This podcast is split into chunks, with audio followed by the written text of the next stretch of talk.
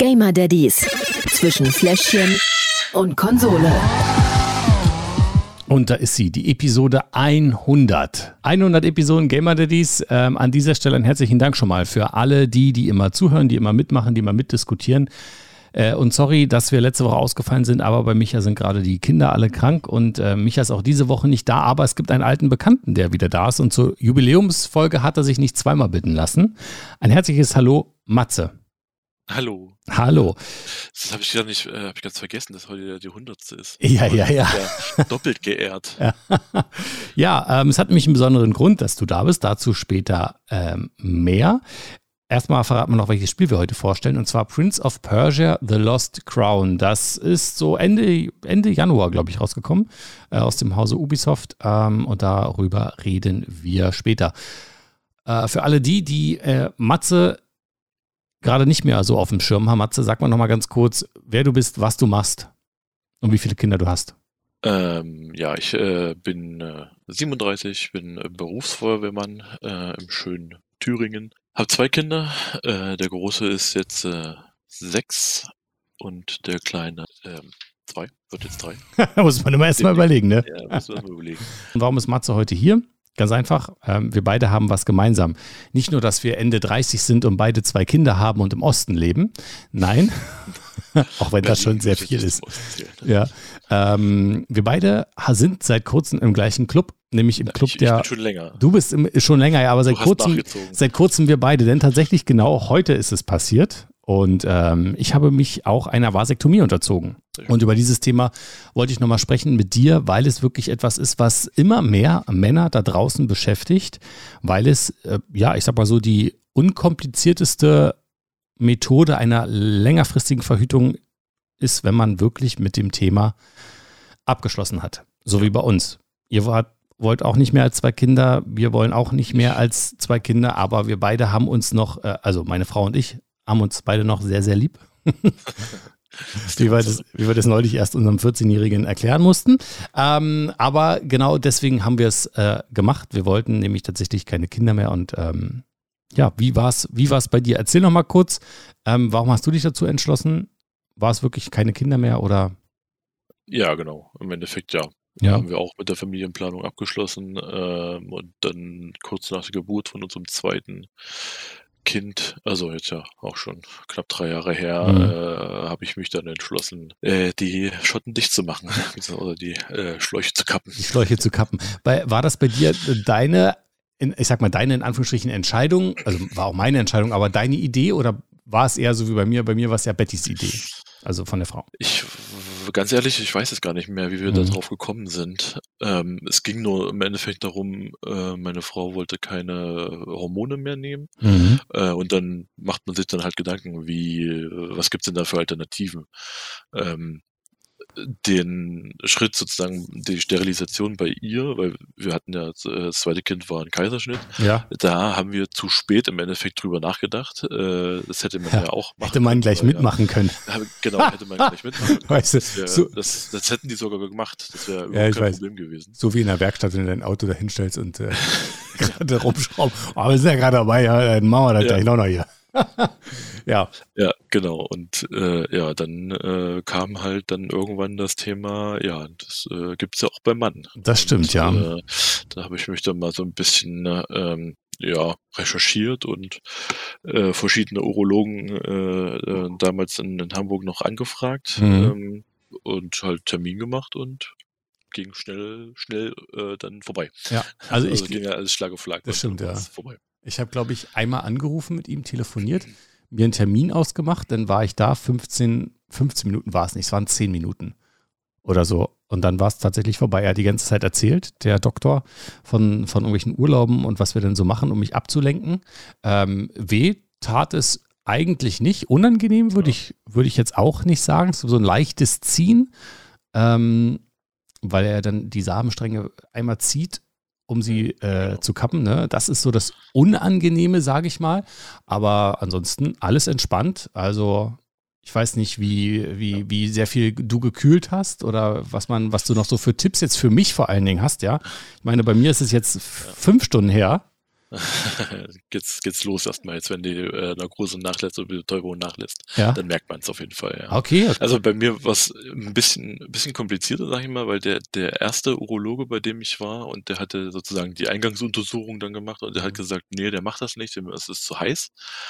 Ähm, keine Ahnung, habe ich dann so hingenommen und bin dann, äh, habe mir noch eine zweite Meinung eingeholt. Mhm ähm, war dann bei einer Urologin, also einer Dame. Uh.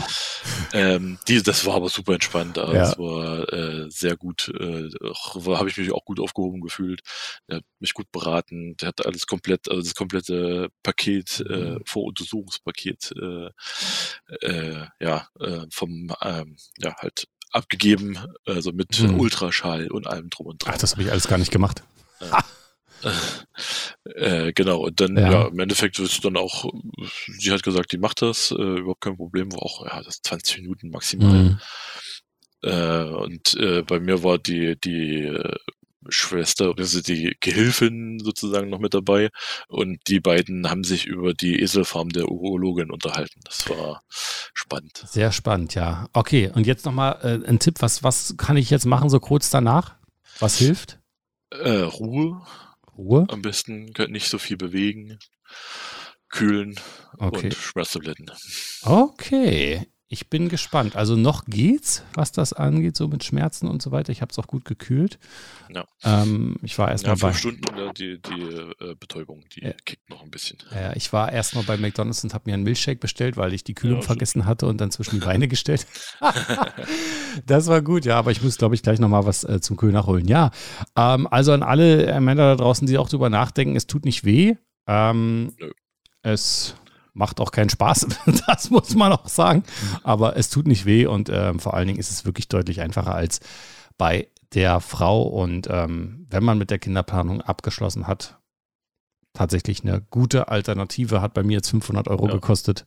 Ja, äh, genau, so 550, glaube ich. So Pi mal Daumen ist das so, kann natürlich variieren, ne? wenn man es in München ja. in der Schickeria machen lässt, weiß ich nicht, ob es denn vielleicht auch ein bisschen mehr kostet. Mehr. Ähm, aber ansonsten ja. finde ich das eine, eine, gute Idee, wenn ihr dazu auch gerne Fragen habt. Ne? Ähm, schreibt gerne mal rein in die äh, Gruppe von papa.de oder ähm, auch hier im Discord könnt ihr gerne mal rumfragen, was euch da so bewegt, was euch auf dem Herzen liegt bei dem Thema. Ich fand es gut. Ähm, hoffe, dass ich es jetzt auch noch weiterhin gut überstehe. Und, wie, ähm, wie, ist das bei dir? Ähm, musst du sozusagen Wochen, also nach, nach einer Woche oder nach drei Wochen, glaube ich, äh, wieder hingehen oder nach äh, zwei Monaten. Schüssen? Nach zwei Monaten muss ich hingehen. Achso, nach zwei Monaten. Nach zwei Monaten und dann nochmal einen Monat Pause und dann wird nochmal geguckt, ob alles entspannt ist. Also es wird gar nicht mehr, gar nicht mehr Kontrolluntersuchung oder sowas, muss man gar nicht machen. Nur wenn es halt nee, jetzt irgendwie genau, ja. ähm, besonders schlimm aussieht oder so. Er hat gesagt, wenn ich mir irgendwie Sorgen mache, soll ich auch ein, ein Foto schicken. Ein, ein, ja, genau. ein, ein Dickpick ist in dem Fall erwünscht. Eingesagt, ja.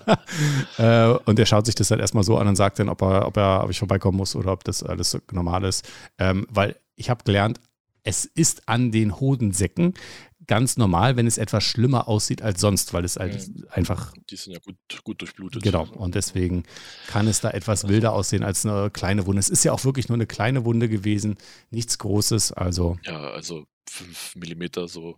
Ja. Irgendwie. Die Schnitte sind ganz, ganz, ganz klein.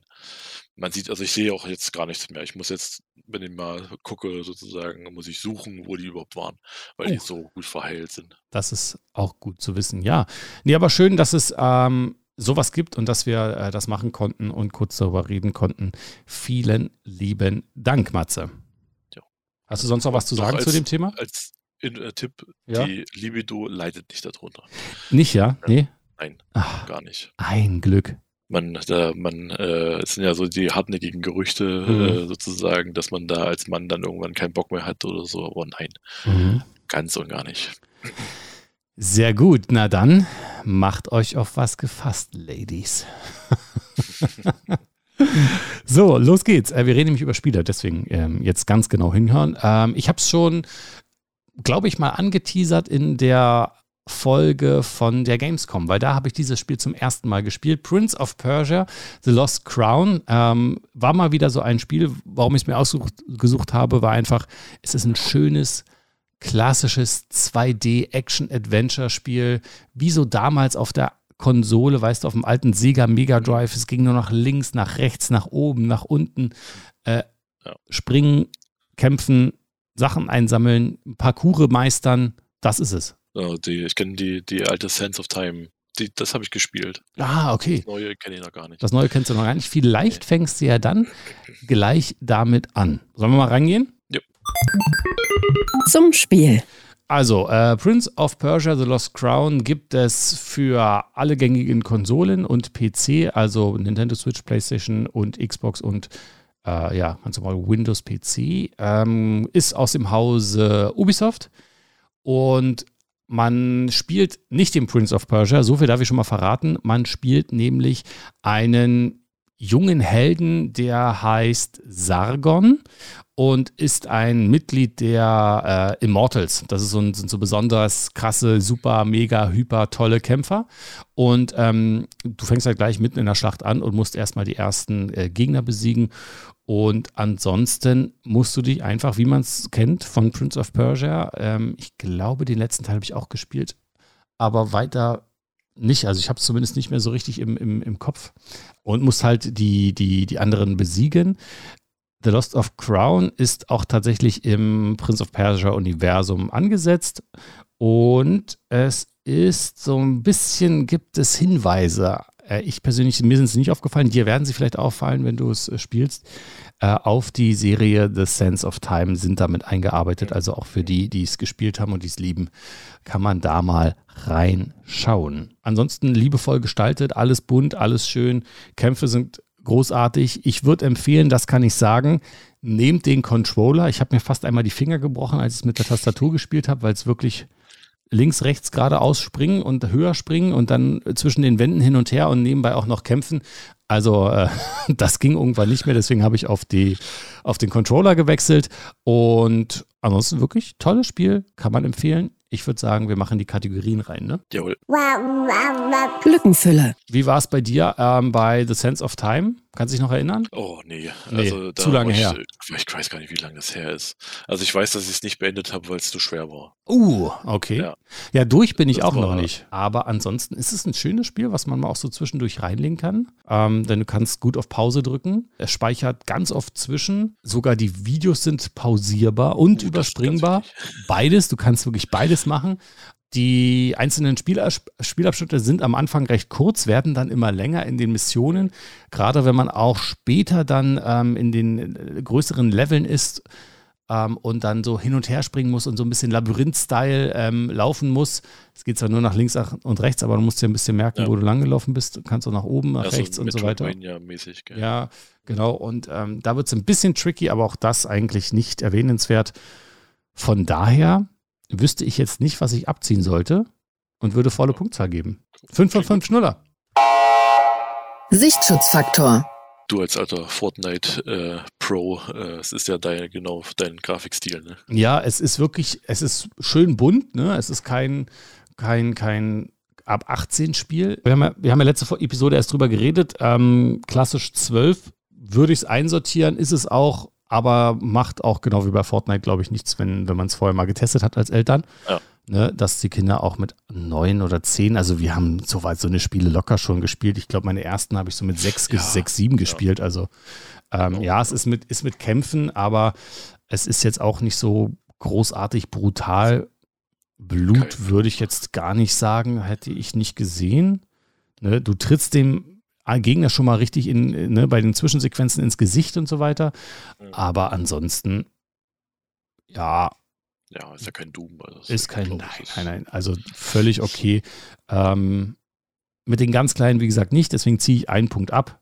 Ja. Aber ansonsten, schönes Spiel, 4 von 5 Schnuller. Fakometer. Ja, als ich auf der Tastatur gespielt habe, sah das ein bisschen anders aus. Mit Controller ist es super entspannt, weil ähm, das Movement da deutlich besser ist. Ähm, von daher würde ich, glaube ich, auch maximal einen Punkt abziehen. Ja, denn manchmal sind Du kennst ja solche Spiele, die Sprünge, ja. die du zwischendurch machen musst, ne, die schaffst du dann nicht. Du musst von vorne anfangen. Ja, das und, ist äh, nervenzerrend. Ne, wenn du das dann zehnmal machst. ja, also es ja. ist ja oftmals bei so Spielen, ne, aber Ja. Das ist auch das optimale äh, Spiel für die Switch, glaube ich. Also ich habe gesehen, da gibt es auch äh, eine Demo für. Mhm. Also die werde ich mir auf jeden Fall erstmal laden noch. Und dann schauen wir mal, ob das dann auch in die Bibliothek aufgenommen wird. auf jeden Fall, weil ich finde, also wenn, wenn Timmer noch ein bisschen jünger wäre, hätte ich es auf jeden Fall für ihn mit runtergeladen, weil es eine gute Möglichkeit ist, ähm, mit den Controllern warm zu werden auf der jeweiligen mhm. Konsole, weil du wirklich ähm, alles drücken musst, was es so geht, gerade bei den Parcours-Geschichten.